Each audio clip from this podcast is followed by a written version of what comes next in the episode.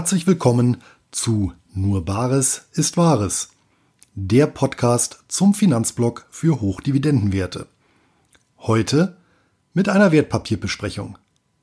Es geht um die Transurban Group. Wie immer starten wir mit einem Einstieg und Überblick. Auf mehrfachen Leserwunsch geht es heute zum insgesamt dritten Mal nach Down Under. Tatsächlich wartet Australien nicht nur mit einer außergewöhnlichen Flora und Fauna, sondern auch mit einem ebenso bemerkenswerten Kapitalmarkt auf. Dies allein schon aufgrund der Tatsache, dass am anderen Ende der Welt noch angemessene Zinsen auf Staatsanleihen bei gleichzeitig äußerst soliden Haushaltszahlen ausgewiesen werden, was ich letztes Jahr in einem Blogbeitrag dokumentiert habe. In einer weiteren Wertpapierbesprechung im April dieses Jahres habe ich schließlich eine meiner Lieblingsaktien, die Spark Infrastructure Group, vorgestellt. Wobei Aktie formal juristisch nicht korrekt ist. Bei dem Titel handelt es sich vielmehr um eine australische Spezialität, die Stapled Security. Als solche firmiert auch das nachfolgend auf Herz und Nieren geprüfte Unternehmen, die Transurban Group, die sich auf den Betrieb von Mautstraßen spezialisiert hat.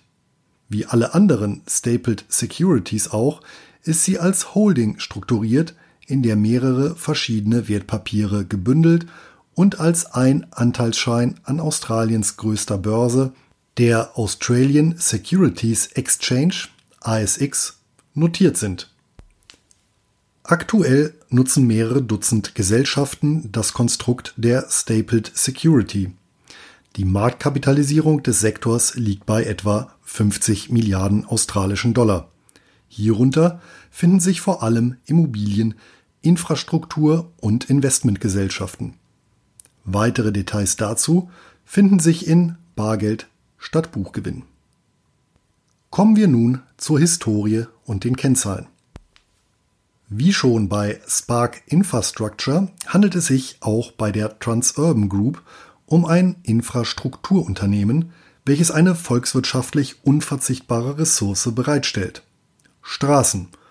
Gegründet wurde das Unternehmen im Jahr 1996 in Melbourne, wo sich auch nach wie vor der Stammsitz des mittlerweile international agierenden Konzerns befindet.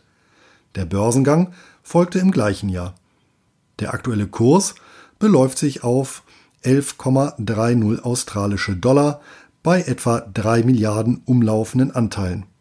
Mit einem daraus resultierenden Börsenwert von derzeit über 34 Milliarden australischen Dollar ist die Transurban Group Mitglied im S&P ASX 50. Der australische Leitindex umfasst die nach Marktkapitalisierung 50 größten an der ASX gelisteten Unternehmen. Zur Einordnung Derzeit nutzen mehr als 2200 Gesellschaften den Service der in Sydney beheimateten Börse. Der Marktwert aller gehandelten Unternehmen beläuft sich auf knapp 2 Billionen australische Dollar. Das sind erstaunlicherweise fast dreimal so viele Aktiengesellschaften wie hierzulande, wo lediglich etwa 800 Unternehmen börsennotiert sind. Das erstaunt nicht zuletzt aufgrund der Einwohnerzahlen. In Deutschland leben über 82 Millionen, in Australien knapp 25 Millionen Menschen. Dieser Umstand belegt einmal mehr das Schattendasein, welches die Aktie als Anlageinstrument hierzulande fristet. Womit nun genau verdient die Transurban Group ihr Geld? Die Transurban Group ist ein klassisches Unternehmen im Bereich öffentlich-privater Partnerschaften ÖPP bzw. Public-Private Partnerships PPP.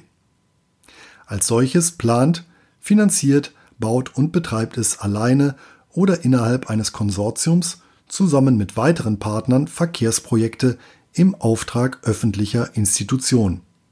Verbunden mit derartigen Bauvorhaben ist in der Regel eine Konzession, die den beteiligten Unternehmen die exklusive Bewirtschaftung des Objekts über mehrere Jahrzehnte erlaubt, bevor es an die öffentliche Hand fällt.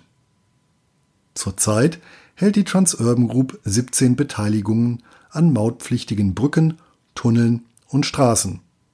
Dabei ist das Unternehmen überwiegend in Australien aktiv, betreibt jedoch auch Verkehrswege in den USA und Kanada. Besagte Beteiligungen befinden sich ausnahmslos in Metropolregionen.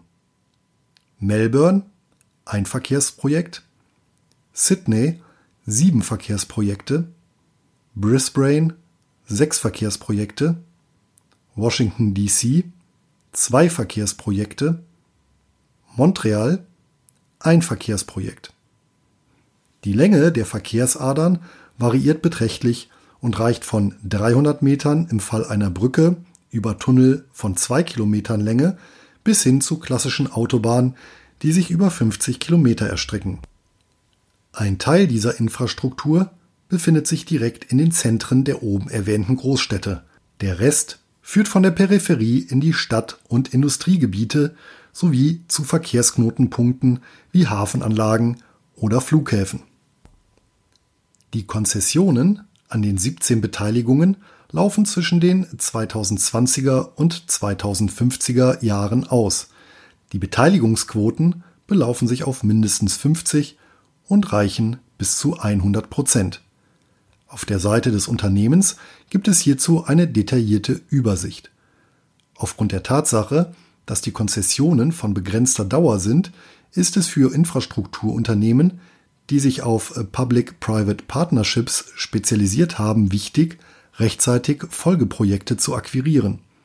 Die scheint der Transurban Group bisher sehr gut gelungen zu sein. Aktuell befinden sich Projekte im Gegenwert von 11 Milliarden australischen Dollar im Bau, die in den nächsten Jahren nach und nach in Betrieb gehen werden. Der Schwerpunkt der Bauaktivitäten ist weiterhin Australien. Diese seit jeher kontinuierliche Entwicklung spiegelt sich auch im Kursverlauf wider. 1,17 australische Dollar betrug die Erstnotiz im März 1996. In den kommenden drei Jahren verdreifachte sich der Kurs, bevor er im Zuge des Dotcom-Crashs ein Drittel verlor. Bemerkenswert ist allerdings die Tatsache, dass die Transurban Group bereits Ende 2000 wieder Höchstkurse markierte, während die großen Aktienmärkte zum Teil bis Anfang 2003 in Agonie verharrten. Der positive Trend wurde dann noch einmal durch die Weltfinanzkrise unterbrochen, als der Kurs marktüblich um die Hälfte einknickte. Ab Herbst 2009 ging es wieder bergauf. Seit Frühjahr 2016 tritt der Kurs mehr oder weniger auf der Stelle. Wie schon öfters in Buch und Blog ausgeführt, schwanken die Ausschüttungen weitaus weniger als der Kurs der Transurban Group. Im Grunde wäre die Dividendenhistorie sogar makellos, wäre es nicht inmitten der Finanzkrise zu mehr als einer Halbierung der Ausschüttungen gekommen.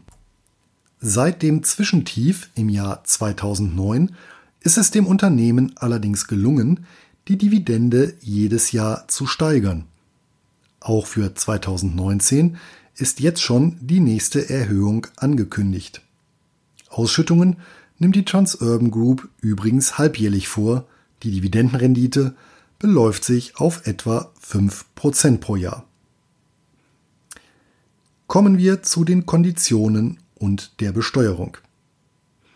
Die Transurban Group kann wie eingangs erwähnt über die Heimatbörse ASX in Sydney gehandelt werden. Ferner verfügt das Unternehmen über eine Zweitnotiz an deutschen Börsen, wobei nur an der Frankfurter Wertpapierbörse nennenswerte Umsätze zustande kommen. Für eine Order in Frankfurt sprechen die vergleichsweise niedrigen Gebühren, denn der Handel an der relativ exotischen ASX ist bei zahlreichen deutschsprachigen Brokern entweder gar nicht möglich oder eben verhältnismäßig teuer. Der Nachteil sind dann wiederum die zum Teil stark schwankenden Kurse aufgrund des niedrigen Handelsvolumens. Aufträge sollten, wie ich es immer empfehle, ohnehin limitiert werden. Gut und günstig lässt sich der Titel in Sydney einmal mehr bei CupTrader oder Linksbroker handeln. Eine Order mit australischen Wertpapieren schlägt dort lediglich mit 0,1% des Ordervolumens mindestens jedoch 10 australischen Dollar zu Buche Ansonsten fallen bei der Transurban Group die Kosten des operativen Geschäfts an. Anleger zahlen also im Gegensatz zu Fonds keine jährliche Management- und Verwaltungsgebühren. Aus dem Grund sollte der Titel auch nicht unter die MIFID II-Richtlinie fallen, die sich ausschließlich auf strukturierte Wertpapiere wie beispielsweise Exchange Traded Funds, ETFs, und nicht auf Einzelaktien bezieht. Gleiches gilt damit natürlich auch für die Anfang 2018 in Kraft getretene Reform der Investmentbesteuerung. Nun handelt es sich bei der Transurban Group nicht um eine klassische Aktie, sondern eine sogenannte Stapled Security, eine Bündelung verschiedener Wertpapiere in einem einzigen Titel.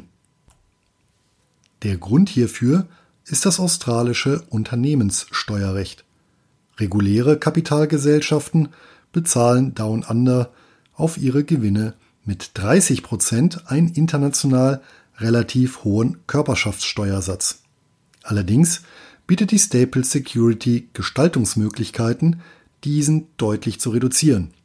Daher erwirbt der Käufer eines Anteils an der Transurban Group ein Geflecht mehrerer unterschiedlicher Unternehmen sowie eines Trusts, der bei Einhaltung bestimmter gesetzlicher Vorgaben auch in Australien von der Körperschaftssteuer befreit ist.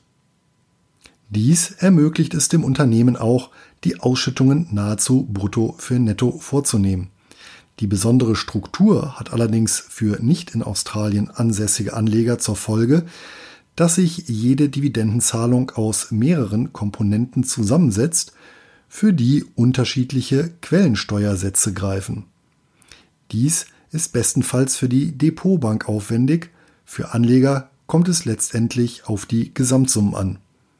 Im Jahr 2017 waren dies beispielsweise 0,545 australische Dollar je Anteil, auf die gut 8% Quellensteuer fällig wurde.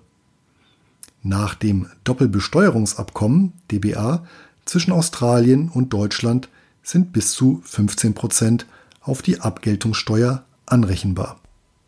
Hinweis Anleger, die Papiere der Transurban Group in einem inländischen Depot verwahren lassen, sollten sich die Dividendenabrechnungen genau ansehen. Der Grund? Zuletzt bestand im Jahr 2017 die Ausschüttung aus vier Komponenten. Auf zwei fiel keine Quellensteuer an, auf eine 10% und auf die vierte 30%. Aufgrund der unterschiedlichen Anteile an der Gesamtausschüttung betrug die Quellensteuer im Schnitt 8,125 Prozent. Je nach Depotbank kann es aber passieren, dass nicht die jeweiligen Gesamtsummen zur Berechnung und Abführung der Abgeltungssteuer herangezogen werden, sondern die Einzelkomponenten. Dies hat zur Folge, dass bei der Komponente, auf die 30% Quellensteuer erhoben wird, nur die Hälfte, nämlich die maximal 15% laut DBA, auf die eventuell fällige Abgeltungssteuer angerechnet werden. Die sollte die Depotbank auf Nachfrage korrigieren. Ansonsten bleibt noch der Weg, den zu viel gezahlten Betrag über die Einkommenssteuererklärung erstattet zu bekommen. Richtig lohnen dürfte sich dieses Vorgehen ohnehin nur für Investoren, die einen nennenswerten fünfstelligen Betrag angelegt haben. Allerdings demonstriert dieser Fall recht ansehnlich die Tücken des internationalen Steuerrechts. Betrachten wir die Chancen und Risiken. Die Transurban Group weist mehrere Merkmale auf, die bei Einkommensinvestoren besonderes Interesse hervorrufen dürften. Zum einen ist das Geschäftsmodell auf volkswirtschaftlich unverzichtbare Infrastrukturanlagen ausgerichtet und dies völlig unabhängig davon, ob das Fahrzeug der Zukunft nun mit einem Verbrennungs- oder Elektromotor betrieben wird. Des Weiteren sichert das Public-Private Partnership Modell ein temporäres Monopol, welches drittens eine vergleichsweise präzise Kalkulation der Einnahmen und Ausgaben erlaubt. Zudem sind Brücken, Tunnel und Straßen gerade in den ersten Jahrzehnten ihres Bestehens in der Regel wenig wartungsintensiv. Wenn diese Kosten dann tatsächlich deutlich ansteigen, dürften zahlreiche Anlagen bereits an die öffentliche Hand gefallen sein. Weiterhin hat das Management mit der Konzentration auf viel frequentierte Metropolregionen Weitsicht bewiesen, wo es allein aus Platzmangel meist keine Möglichkeiten gibt, alternative Routen zu schaffen. Außerdem sind die Bevölkerungsprognosen für die Ballungsräume, in denen das Unternehmen aktiv ist, positiv und mehr Menschen bedeutet tendenziell auch mehr Verkehr. Schließlich ist die Transurban Group mit 17 Projekten in fünf Regionen und drei Ländern zumindest so breit diversifiziert, dass auch der Ausfall eines Projektes aufgefangen werden könnte. Trotz des Burggrabens, der das Unternehmen umgibt, beherbergt es auch einige Risiken. Zuvorderst zu nennen sind politische Risiken, wenn regulatorische Vorgaben die Einnahmen- oder Ausgabenseite für das Unternehmen nachteilig beeinflussen sollten. Das kann sowohl auf operative Ebene der Fall sein, zum Beispiel durch eine Deckelung der Mautgebühren, als auch auf steuerrechtlicher Ebene für den Fall, dass die Stapled Security gekippt würde. Auch darf die Diversifikation nicht darüber hinwegtäuschen, dass das Geschäft nach wie vor sehr australienlastig ist und auf absehbare Zeit bleiben wird. Dementsprechend sind Anleger außerhalb Australiens den üblichen Wechselkursschwankungen ausgesetzt. Zu den Chancen und Risiken der Währung habe ich in meinem ersten Blogbeitrag zu einem australischen Wertpapier ausführlich Stellung genommen. Eine weitere Achillesferse ist die Finanzierungsstruktur. Wie die meisten Infrastrukturunternehmen hat auch die Transurban Group einen enormen Kapitalbedarf. Dieser wird oft zu einem nicht unerheblichen Anteil durch Kredite gedeckt. Grund dafür ist wiederum die Tatsache, dass sich Infrastrukturanlagen als Sachwerte gut beleihen lassen, während die Kapitaldienstfähigkeit in der Regel über die kalkulierbaren Einnahmen sichergestellt werden kann. So beträgt die Verschuldungsquote der Transurban Group laut dem letzten Halbjahresbericht knapp 65 Prozent. Das ist noch nicht einmal besonders hoch für ein in diesem Segment tätiges Unternehmen. Nichtsdestotrotz begrenzt eine Quote in dieser Höhe die Fähigkeit, negative Entwicklungen absorbieren zu können. Fairerweise sollte ergänzt werden, dass sämtliche in der Umsetzung befindliche Projekte zwar bereits mit ihren Kosten bilanziert wurden, die entsprechenden Erträge jedoch erst in Zukunft zu sprudeln beginnen. Und das für Jahrzehnte. Tatsächlich würde vor allem eine deutliche Änderung der Gewohnheiten im Individualverkehr zu einer Änderung der Ertragsbasis führen, die sich größtenteils aus Mautgebühren speist. Dass dies zumindest temporär möglich ist, hat die Weltfinanzkrise scheinbar bewiesen.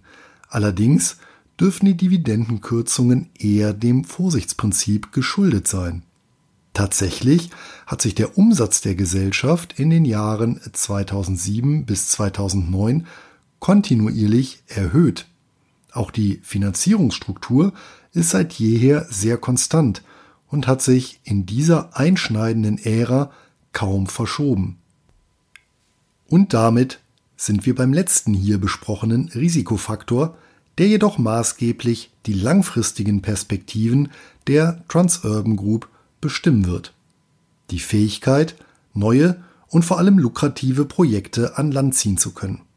Zwar dauert es noch eine Weile, bis im Jahr 2026 die erste Konzession eines aktuell laufenden Verkehrsprojektes endet. Gleichwohl wird es eines hohen unternehmerischen Geschicks bedürfen, hier das richtige Maß zu finden. Bisher, so scheint es, beherrscht das Management sein Handwerk wobei die geballte Erfahrung aus 22 Jahren Geschäftstätigkeit hierfür sicherlich förderlich sein dürfte, einschließlich des in dieser Zeit aufgebauten Vitamin B. Zusammenfassung und Stammdaten. Wie schon Spark Infrastructure ist auch die Transurban Group ein solider Hochdividendenwert, wobei der Straßenbauer höhere Wachstumsambitionen aufweist als der Stromnetzbetreiber. So konnte die Transurban Group den Kurs seit Erstemission glatt verzehnfachen. Das entspricht einer jährlichen Rendite allein auf den Kurs von 11 Prozent, wozu sich noch die Dividenden gesellen. Der Preis dafür ist der höhere Verschuldungsgrad. Letzterer war es auch, der bei mir den Ausschlag in Richtung Spark Infrastructure gegeben hat. Anleger, die es gerne ein wenig risikoreicher mögen, sind mit der Transurban Group besser bedient. Dies gilt zumindest für Investoren, die das Segment Infrastruktur mit Australien kombinieren möchten. Gehandelt werden kann die Transurban Group über das Kürzel TCL an der ASX oder aber an den deutschen Börsen über die Wertpapierkennnummer 917 177.